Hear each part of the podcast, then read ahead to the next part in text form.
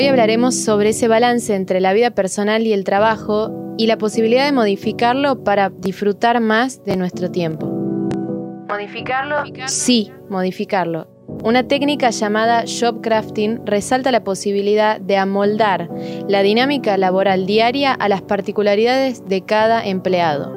Probablemente te pasó que después de una jornada de esas medios negativas te permitiste soñar un poco y trasladarte mentalmente a otra situación laboral. Ahora, ¿en algún momento pensaste que tu trabajo podría ser mucho mejor si se tomaran en cuenta tus aspectos personales o alguno de ellos?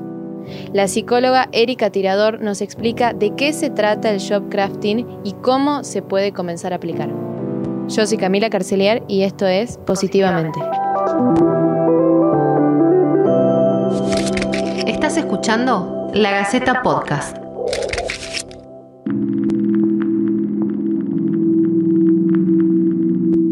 ¿A qué nos referimos con job crafting o construcción del trabajo? Bueno, cuando hablamos de job crafting, a ver, esta es una idea, un concepto, una estrategia que comenzó a aplicarse desde 2001 y que mm, muy pocas empresas, es una práctica profesional, que muy, muy pocas empresas la están, digamos, este, administrando hoy en día, ¿no? Esto consiste en la idea de hacer una construcción de nuestro puesto de trabajo, ¿no? Para que, digamos, el trabajador pueda ocuparse de otras necesidades eh, que pueden aparecer en distintos puntos de su trayectoria laboral, ¿no? Entonces, convertir el trabajo que un empleado tiene en el trabajo que por ahí realmente le gustaría tener o como sería esto de el trabajo de, de tus sueños, ¿no? Que muchas veces se escucha. Y dentro de esa práctica, de esta construcción, el objetivo es, de muchas de las empresas, atraer y retener el talento eh, a favor de ellos, ¿no? Ahora, nos contás que se, aplica poco, ¿por qué? ¿Es difícil de aplicar o realmente no se está priorizando el, gusto, la comodidad o la necesidad del empleado en la empresa? Sí, lo que pasa es que actualmente, digamos, es pequeña la minoría que, la está administrando, como te decía, es una tendencia. ¿Por qué? La tendencia es poder complementar la vida personal con la vida laboral del empleado, ¿no? Este, este famoso Work Balance Life, donde las organizaciones empiezan a tener en cuenta esto de que la persona no es solamente un número y que no, no forma solamente parte de una plantilla, sino que es una persona con recursos que es un ser y va mucho más allá de ser un número que trabaja y produce, ¿no? ¿Por qué lo vienen eh, administrando en minoría? Porque a veces eh, implican gastos en cuanto a la reestructuración de las estrategias y mismo de la cultura organizacional, ¿no? Entonces, eh, la organización que lo implementa tiene que tener un cambio profundo de lo que es la cultura y los objetivos, ese, ese norte hacia dónde quieren ir, para poder, digamos, aplicarla, ¿no? Si bien hoy en día en contraposición, digamos, son muchas las empresas que consideran que los empleados deben, digamos, darse por satisfechos por el solo hecho de trabajar con ellos, sin llegar a comprender muchas veces que, digamos, estas empresas son las que deben competir por el talento, ¿no? Entonces, esta práctica del job crafting hace eso justamente, ¿no? Eh, es poder trabajar con las personas, potenciar a estas personas para poder marcar la diferencia y conseguir el éxito.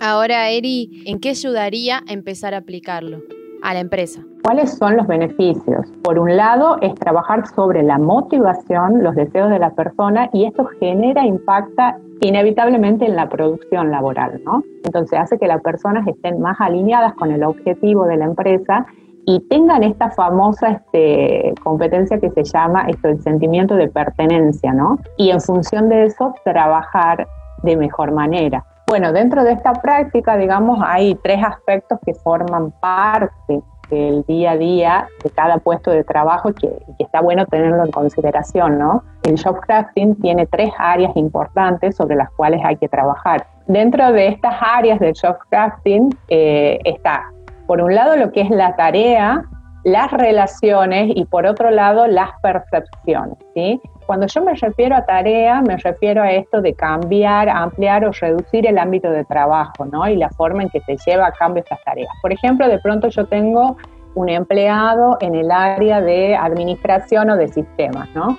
Y de pronto asume el, dentro de la organización el reto de eh, organizar algún tipo de evento, ¿no? Porque le gusta administrar, organizar a las personas, los recursos materiales. Entonces, esto, aunque no es su función principal, ¿no? Dentro de la organización, es una forma de que esta persona pueda potenciar su capacidad, ¿no? Esto que posee es algo que no lo utiliza habitualmente en su puesto de trabajo, ¿no? Entonces, por ese lado, con este ejemplo, poder pensar cómo este, reestructurar eh, este tipo de tareas, ¿no? Por otro lado, en cuanto a las relaciones, bueno, acá eh, la idea es, este, digamos, poner un poco el ojo en esas relaciones que se van tejiendo, que se generan en la empresa entre empleados de distintos niveles, de distintas áreas. Por ejemplo, de pronto yo tengo un directivo, un ejecutivo que puede establecer no sé, una relación de mentoring con los jóvenes profesionales. Estos jóvenes profesionales son los que, digamos, al fin y al cabo van a representar el futuro de la, de la empresa. Trabajando de esta forma, de manera conjunta, ambas partes se ven beneficiadas, ¿no? Entonces, este, tendrían, digamos, como un aliciente extra para dar ambos lo mejor de sí en el trabajo. Y con respecto a lo que hablaba del área de las percepciones, esto implica modificar las percepciones, ¿no? De lo que uno hace en el día a día. Por ejemplo, es eh, encontrar esta parte positiva en cada trabajo. Por ejemplo, un responsable, no sé, del área digital ve que diariamente en su trabajo tiene este, un continuo estrés por tantas peticiones, reuniones que lo llaman, eh, implementaciones técnicas novedosas entonces puede mostrarse como una tarea rutinaria, aturdida, pero sin embargo, también esa persona podría llegar a considerarse este, como una persona innovadora, ¿no? En el ámbito de, por ejemplo, del marketing digital y la tecnología. Y a su vez, poder reconocer la ventaja de todos esos conocimientos que está adquiriendo, ¿no? Casi sin darse cuenta en cuanto a la percepción es la forma en que cada uno puede darle una reinterpretación al trabajo, ¿no? Para incorporar las motivaciones, los intereses y, bueno, las fortalezas de cada uno, ¿no? Ahora, ¿hoy es fácil o es viable aplicarse este tipo de técnicas con toda la revolución que hay en cuanto al teletrabajo? Sí, totalmente, totalmente, y eso requiere por parte de la empresa de la elaboración, digamos, de un mapa o de un diagnóstico, donde hay que colocar todos los elementos del puesto actual y del puesto deseado en teoría, ¿no? O de este trabajo ideal, ¿no? Teniendo en cuenta todos los aspectos de vida de esta persona, del trabajador. ¿Cuál sería la mejor manera, la mejor forma de trabajar desde la casa, ¿no? hay que hacer como una evaluación previa de todas las tareas, de las fortalezas que tiene esta persona, también cuáles son sus áreas, sus aspectos de mejora, sus debilidades, cómo podría trabajar ¿no? desde, desde su casa, crear ese puesto de trabajo adaptado, ¿sí? de manera tal que pueda mantener, digamos, la, motivación y el deseo eh, de la persona de, seguir estableciendo esa relación a largo plazo. La idea es eso, ¿no? que los empleados sigan eligiéndonos como organización. Entonces es un trabajo continuo de fidelización.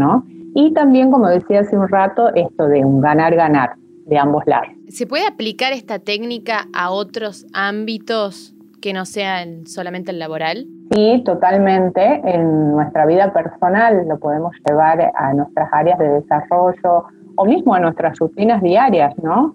a veces nos encontramos con tareas que la verdad que no son placenteras o que no nos causan, pero no podemos evitarlas porque hay que cumplir con ellas sí o sí o tienen que estar. Entonces, es la forma de cómo posicionarnos, cómo manejar nuestro pensamiento y reinterpretar esa tarea, ¿no? Por ejemplo, algo muy simple, el hecho de decir, bueno, me levanto y tengo que tender, no sé, a hacer mi cama. Muchas veces hay personas que no lo hacen, directamente se levantan, arrancan el día y hay otras que sí lo hacen, ¿no? Bueno, las que no lo hacen es porque quizás no les, disgustará. Entonces, ahí la idea es que pensemos, a ver, el hecho de decir, a ver, no me gusta esta tarea, pero la hago. A ver, sí, porque dentro de cinco minutos o me tomo una siesta o a la noche voy a encontrar mi cama tendida, prolija, eh, quizás con las sábanas limpias, perfumadas. Entonces, todos estos ingredientes van formando una nueva, una nueva percepción, una nueva reinterpretación de esa realidad o de esa tarea ¿no? que estoy viviendo.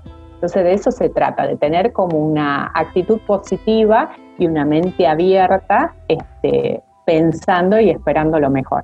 Perfecto, Eri, muchas gracias por hablar con nosotros.